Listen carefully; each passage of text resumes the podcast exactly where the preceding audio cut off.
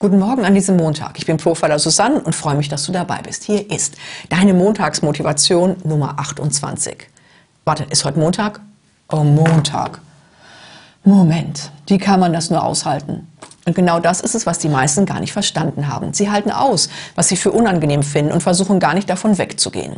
Sie denken, erst wenn ich am Ende angelangt bin, also quasi das Ende fertig in den Händen halte, dann kann ich mich freuen, dann kann ich es feiern.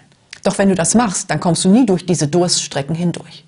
Was wichtig ist, ist, dass du nicht das Produkt, sondern den Prozess liebst. Dass du sagst, okay, ich gehe gern ein bis zwei Stunden in den Schmerz, denn am Ende habe ich mein Ziel erreicht. Liebe den Prozess, denn mit jedem Schmerz wirst du stärker. Man könnte auch sagen, Schmerz ist Schwäche, die den Körper verlässt.